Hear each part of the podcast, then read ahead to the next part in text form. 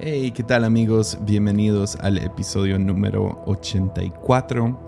Este se llama Un poco de aceite extra o aceite extra para el coronavirus.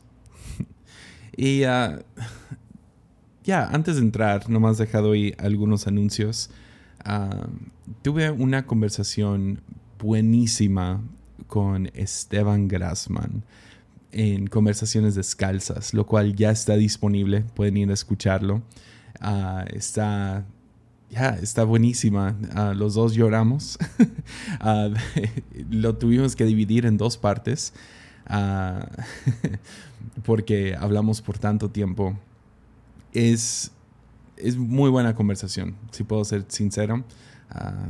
me gustó mucho. Grassman tiene la habilidad inhumana de poder sacar lo mejor de uno y ah, también todo lo que él trae a la mesa ah, en, esta, en este episodio fue, ya, me ministró mucho, nomás sentarnos y platicar literal por casi tres horas, dos horas cincuenta.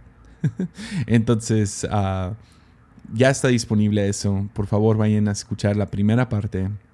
También ya sacó, ya, bueno, como todos espero que sepan, ya está en su tercera temporada de Conversaciones Descalzas y comenzó con mi buen amigo Carlos Freija.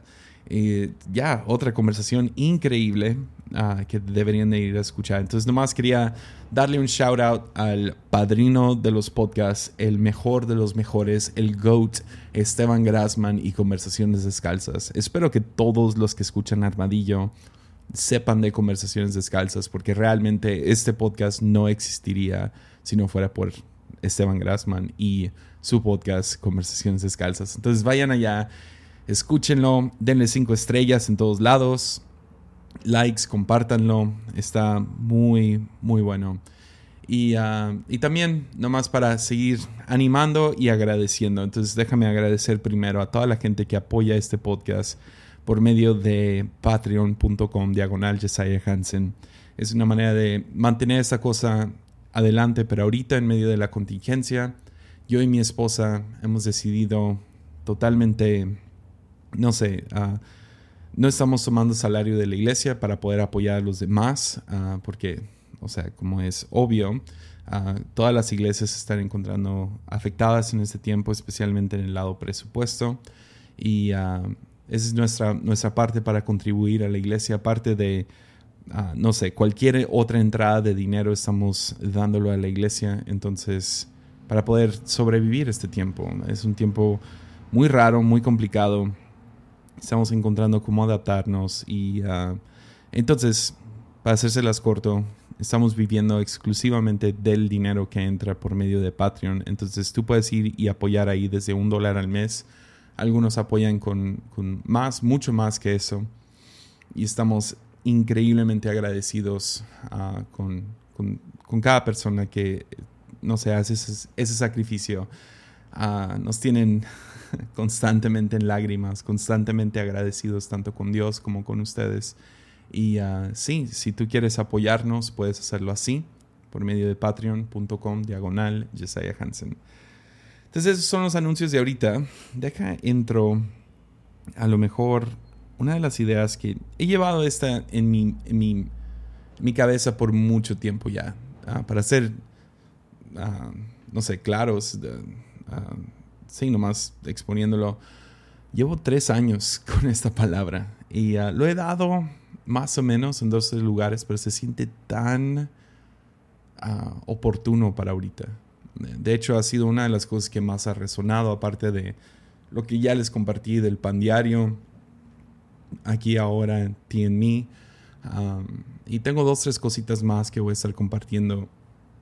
Pero literal, tengo arriba de mi computadora una pintura basada en esta, esta, quiero llamarlo revelación, aunque trato de no usar esa palabra muy a la ligera, pero yo creo que después de tres años y ver cuánto me ha formado ah, en mi vida, ah, puedo llamarlo una revelación. Entonces, se las quiero compartir el día de hoy. Pero antes, uh, déjales leo el pasaje y luego les digo, les cuento una historia de cómo llegué a la siguiente conclusión. Pero nos encontramos en Mateo 25 y Jesús está hablando acerca de su regreso. ¿Ven por qué estoy hablando de oportuno? Está hablando de su regreso y ah, básicamente describe su regreso con algunas parábolas. Y una de las parábolas, vamos a ver dos el día de hoy. Pero la primera parábola va así. Ah, Mateo 25, versículo 1. Nos dice, entonces el reino del cielo será como diez damas de honor, que tomaron sus lámparas y salieron para encontrarse con el novio. Cinco de ellas eran necias y cinco sabias. Las cinco que eran necias no llevaron suficiente aceite de oliva para sus lámparas, pero las otras cinco fueron tan sabias que llevaron aceite extra. Ya. Como el novio se demoró, a todas ah, les, dio sueño y se durmieron, a todas.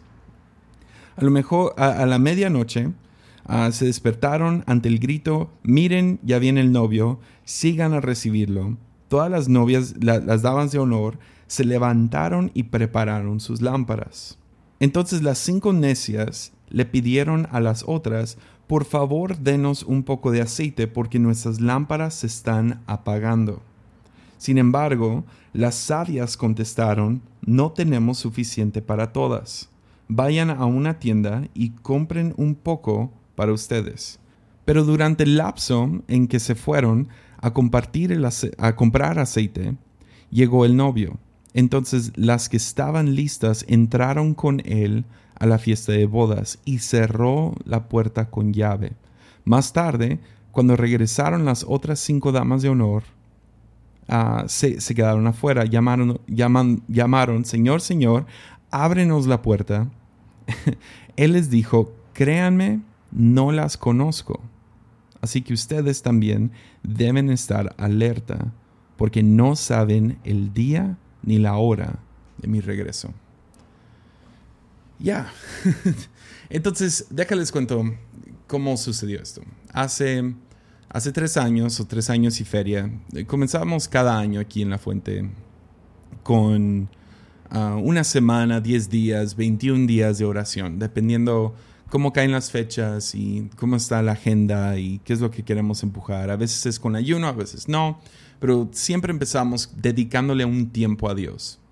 Y este año en particular, 2010, digo 2017, comenzamos con 10 días de oración al inicio de la oración, el primer día, ahora nosotros oramos cada mañana, cada tarde, una hora en la mañana, una hora en la tarde. Este año, en la primera oración de la mañana, estoy, estoy orando y estoy pidiendo, Dios, ah, nomás quiero visión para este año, algo, no sé, una palabra, no sé, un, plan, en qué me debo de enfocar, dame enfoque, lo que sea, estoy orando así.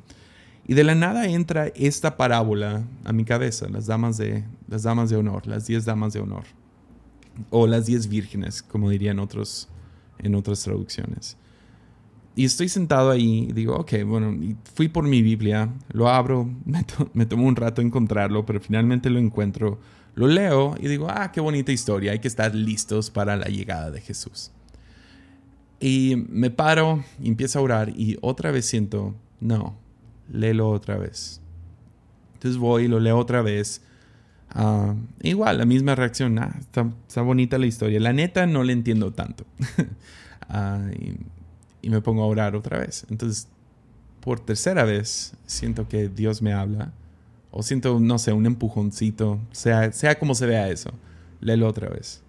Entonces voy y mientras lo estoy leyendo me cae, me cae una, me cae una idea. que no me puedo deshacer de él.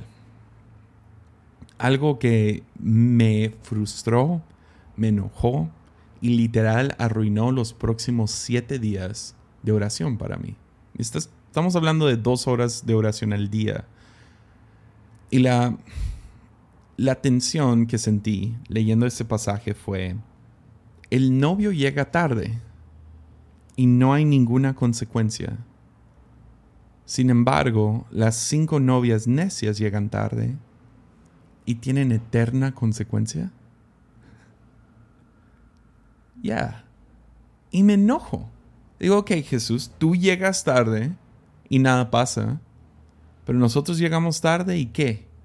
¿Eterna consecuencia? Si no estamos listos, ¿qué? ¿No la perdemos por completo? Ya, porque la primera cosa que resalta de este, de este, sí, de este pasaje es el novio se demoró, o sea, hay mucho tiempo, es, el novio se demoró, las, las novias ahora tienen que ir, estamos hablando de tiempo en la medianoche y esto y lo otro.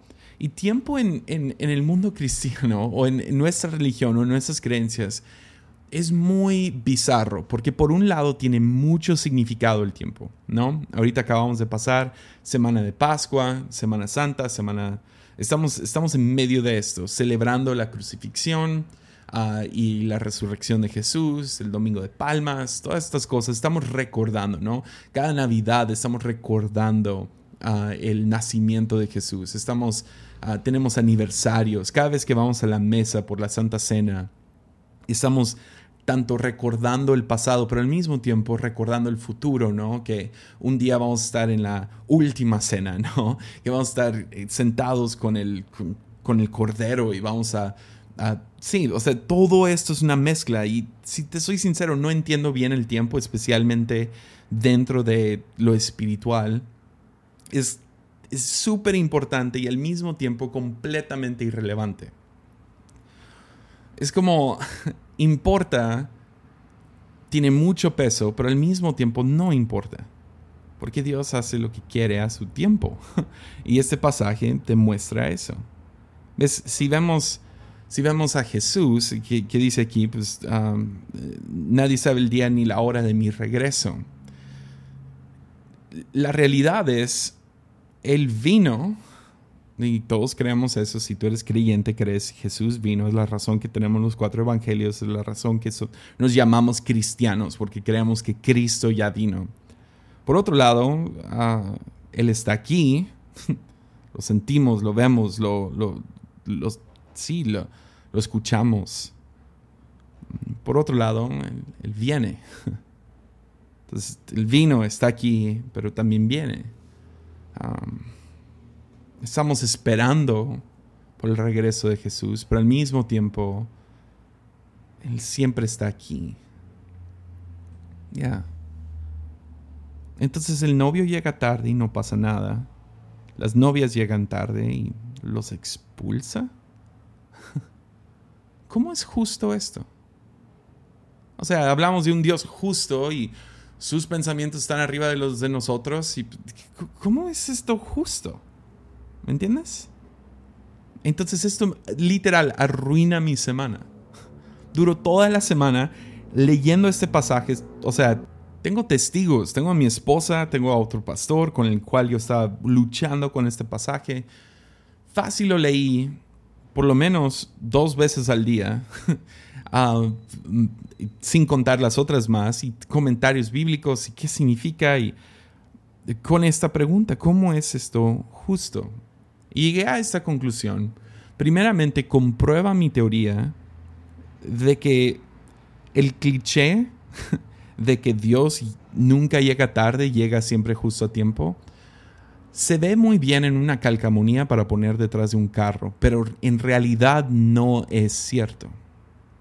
O sea, ve y dile a la madre que acaba de perder a su hijo, ve y dile, Dios siempre llega a tiempo. no, no es cierto. O sea, te lo puedo comprobar con pasaje tras pasaje en la Biblia donde Dios no llega a tiempo. Jesús famosamente no se tarda con, con el cementerio, o sea, con la muerte de su amigo Lázaro. Dios siempre llega a tiempo, no creo.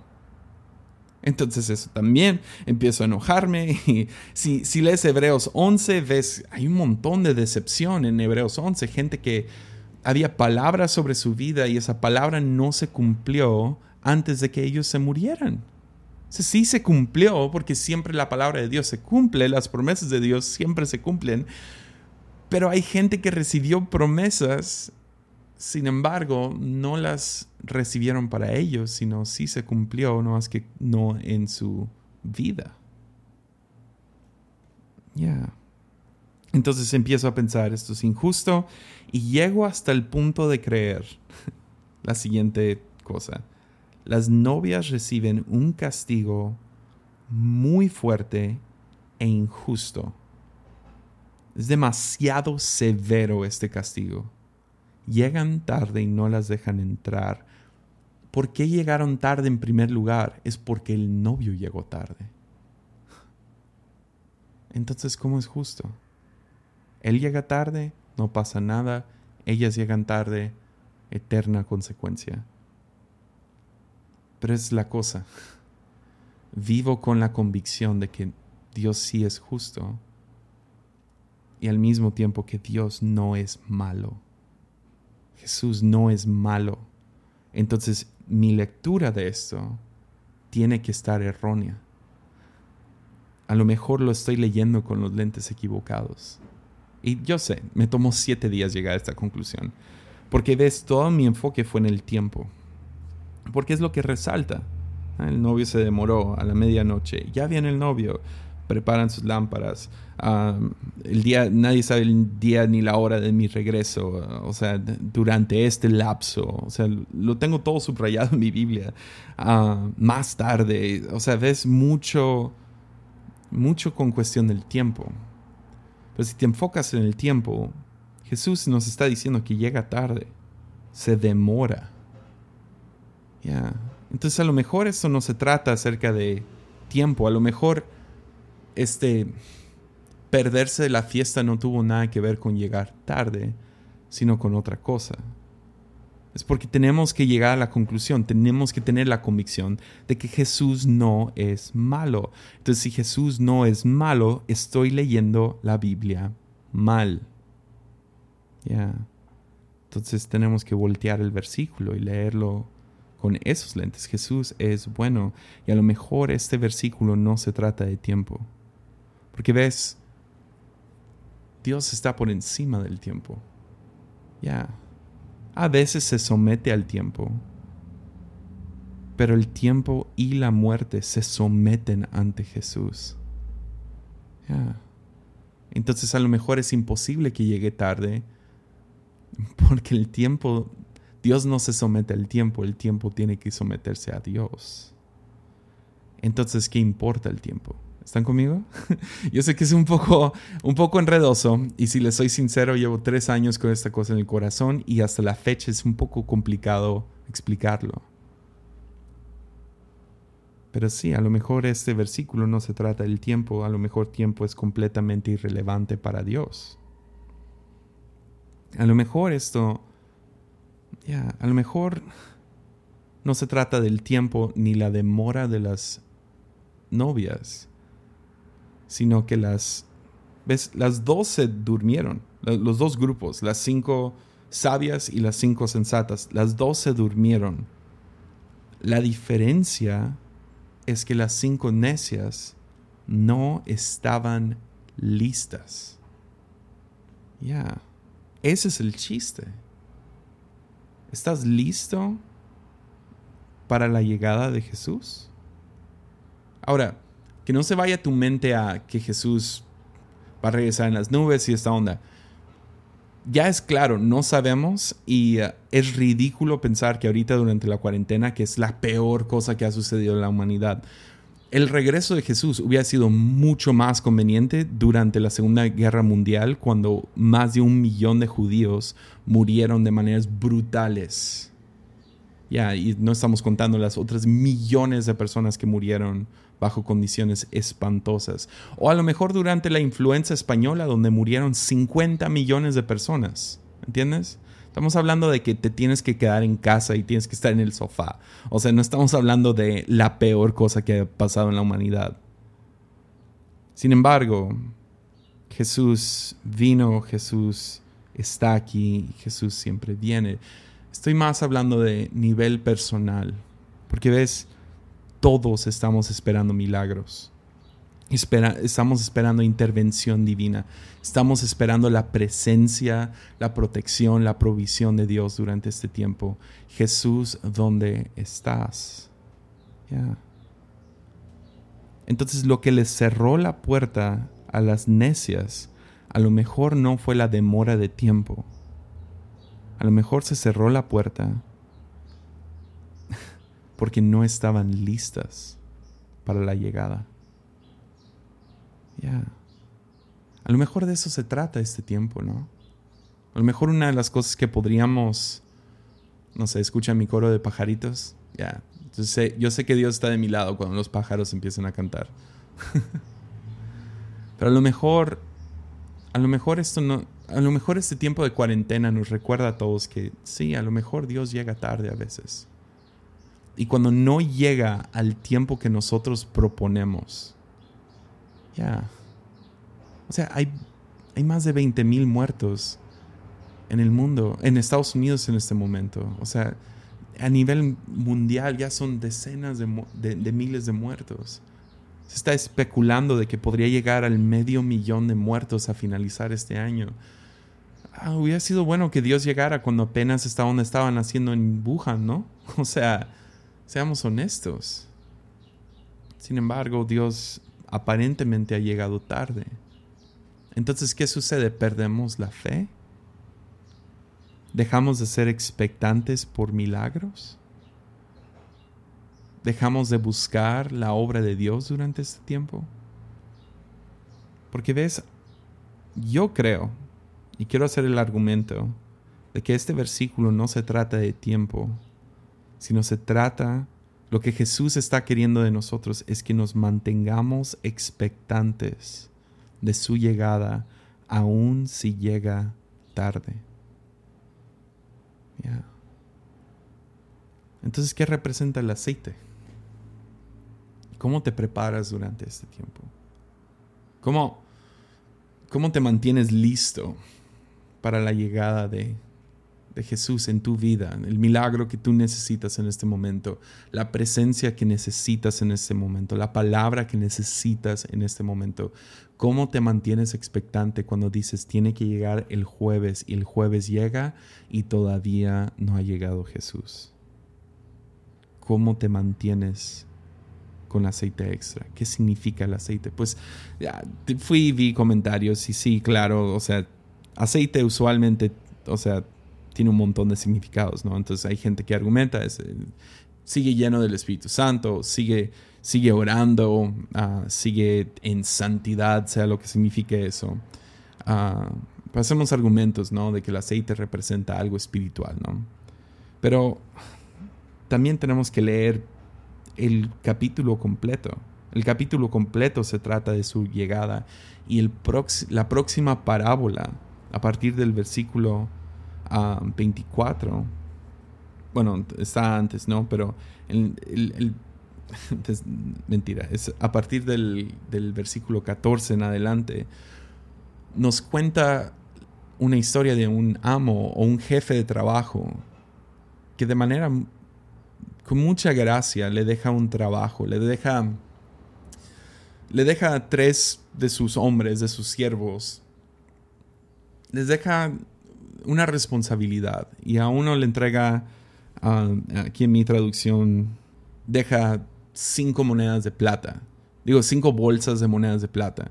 A otro le deja dos bolsas de monedas de plata y al último le deja uno y vemos que se va a hacer su trabajo y vemos que el primero, el que recibió las cinco bolsas, las invierte y quién sabe qué tanto hace, pero las duplica. Consigue, o sea, hace que los cinco se vuelvan diez. Lo mismo sucede con el segundo. Dos duplica a cuatro, pero el primero tiene miedo del amo. Entonces él va y esconde. Dice, ok, yo no quiero esa responsabilidad. Va y esconde esta, esta bolsa de monedas de plata. Y después regresa el amo, llega con el primer siervo el que, al que le dejó cinco y, el cinco dice, mira lo que hice y ahora tengo diez. Y él dice, bien hecho, buen siervo fiel. Luego va con el de dos, el de dos lo multiplicó a cuatro, bien hecho, siervo fiel. Pero y luego nos dice, les digo, en el mismo capítulo, capítulo 25, Mateo 25, versículo 24, dice, por último, se, se presentó al siervo que tenía una sola bolsa de plata. Amo, yo sabía que usted era un hombre severo que cosecha lo que no sembró y, y, recoge las cosechas que no cultivó. Tenía miedo de perder su dinero, así que lo escondí en la tierra. Mire usted, aquí está su dinero de vuelta.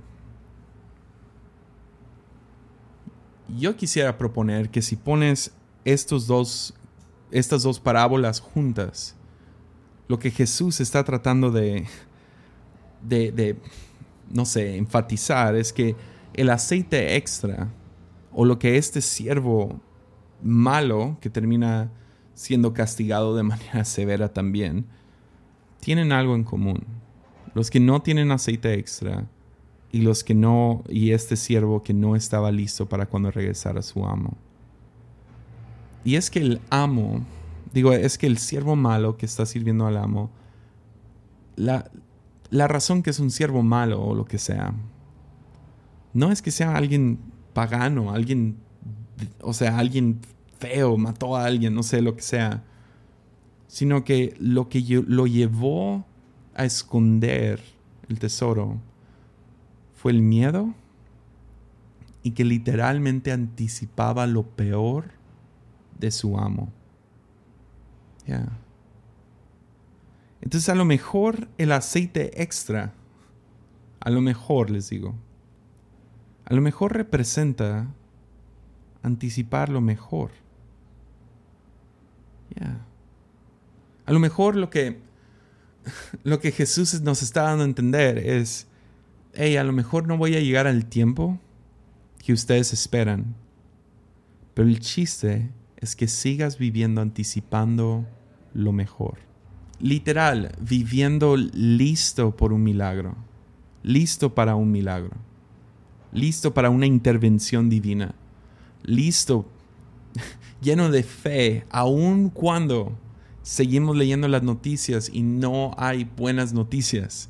O aún, no sé, en tu vida personal dices, ah, necesito un milagro, el milagro no llega a tiempo y sigues buscando ese milagro. El chiste, a lo mejor no se trata de tiempo y siéntate a orar y sé lleno del Espíritu Santo, aunque creo en esas cosas, pero a lo mejor esto va más allá, se trata de vivir listo. ¿Y cómo se vive listo?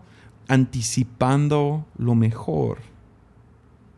Poniendo tu, tu confianza en su bondad, no en el tiempo. Porque esa es la cosa. Yo creo que idolatramos el tiempo. Le ponemos demasiada fe en el tiempo. Hablamos, sí, de vacas doradas como el dinero y posición y éxito y, no sé, las vacas doradas modernas, ¿no? Pero una de las vacas moradas modernas es que le ponemos demasiada fe en el tiempo. Y lo que estamos viendo ahorita es que el tiempo, Dios mío, el tiempo de espera que estamos viviendo y la que vamos a vivir es brutal. Entonces, ¿qué, qué pasa en este tiempo? ¿Nos seguimos hincando ante el tiempo? confiando en el tiempo, confiando que el tiempo va a resolver nuestros problemas. Y cuando llega el tiempo y aún no se ha resolvido el problema, ¿qué pasa ahí? A lo mejor es hora de cambiar nuestra confianza, no ponerla en el tiempo, sino ponerla en su bondad. Yo creo que el chiste en medio de todo esto del coronavirus, o el chiste en cualquier tiempo difícil personalmente hablando, es que ver a Dios como bueno, que es bondadoso, que es redentor, que es poderoso, verlo como bueno es el aceite extra que necesitamos en tiempos difíciles. La razón que llegué a este punto de decir, ¿sabes qué? Yo ya no voy a confiar en mis planes, es obvio, en mi salario. Eso a lo mejor es obvio, pero es un poco más difícil de, aplicar. Pero también me di cuenta que había una vaca dorada en, mi mente, en mi espíritu.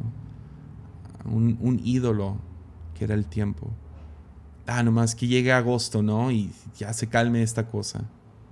Y si llega agosto y la cosa está peor, ¿qué? ¿Perdemos la fe? dejamos de creer que Dios es bueno, que Dios es apto para este trabajo. ¿Entiendes? Yo sé que a lo mejor, a lo mejor es un poco, no sé, a lo mejor no estoy haciendo el mejor trabajo en explicarlo, pero creo que a veces nos agarra de sorpresa. Ponemos mucha fe en la hora de que Dios tiene que llegar a tal hora. Nos quedamos dormidos, no llevamos suficiente aceite. Y mi ánimo para este tiempo es cuando el tiempo te llega a decepcionar. Que no sé, tengo una sospecha de que el tiempo nos va a decepcionar en este tiempo. Ojalá y no.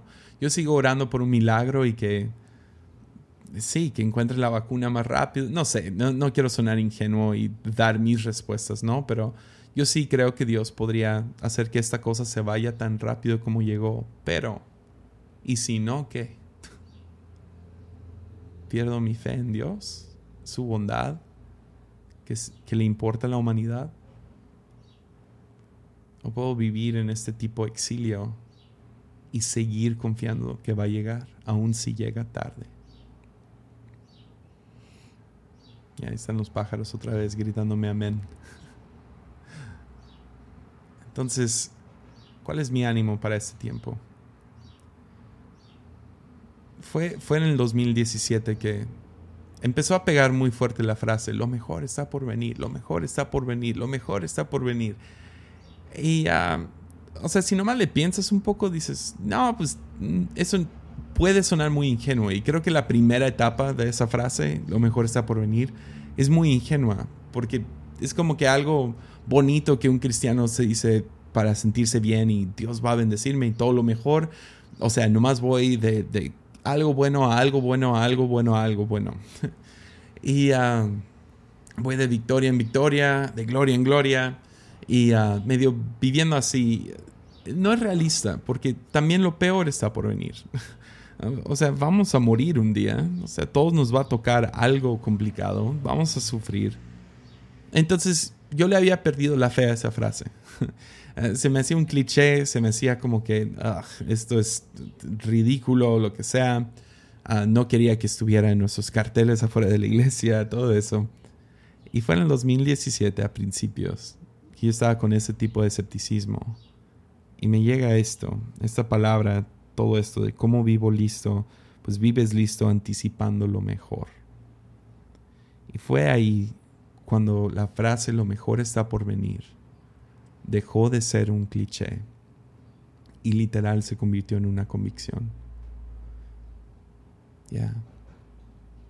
Dejé de, dejé de nomás decir lo mejor está por venir y lo tomé como, ok, esto va a estar en mi ADN eso es algo de lo cual me voy a aferrar. Porque Dios es bueno, a pesar de que el tiempo me defraude de vez en cuando. Entonces, les animo a anticipar lo mejor en estos tiempos. Yo sé que es tan fácil que ves las noticias y sientes que te saca el aire, sientes que tomamos un paso hacia adelante, te animas un poquito y luego tomas diez pasos hacia atrás. Y ah, puede ser muy devastador. En principio nos dicen dos semanas, luego se vuelve un mes y ahora ya está hablando acerca de finales del año y es, es demasiado, es demasiado para nosotros tomar esta Entonces la tentación es nos rendimos, bajamos la guardia, nos dormimos, se nos acaba el aceite, escondemos la responsabilidad que Dios nos ha dado porque tenemos miedo y anticipamos lo peor de parte de Dios. Empezamos a decir cosas ridículas en Facebook como este es un castigo a la iglesia porque no tomó su lugar, es un castigo a México por esto y lo otro, es un castigo a las naciones y empiezas a perder la fe en la bondad de Dios, que Dios es bueno y quiere lo mejor para nosotros. Ya. Entonces toma un poco de aceite extra para esta contingencia. Toma un poco de aceite extra para este coronavirus. Y confía que aunque esta onda no se levante en los próximos meses, aun si esta cosa toma años, que ojalá y no, pero si sí, todavía creemos que lo mejor está por venir. Ánimo.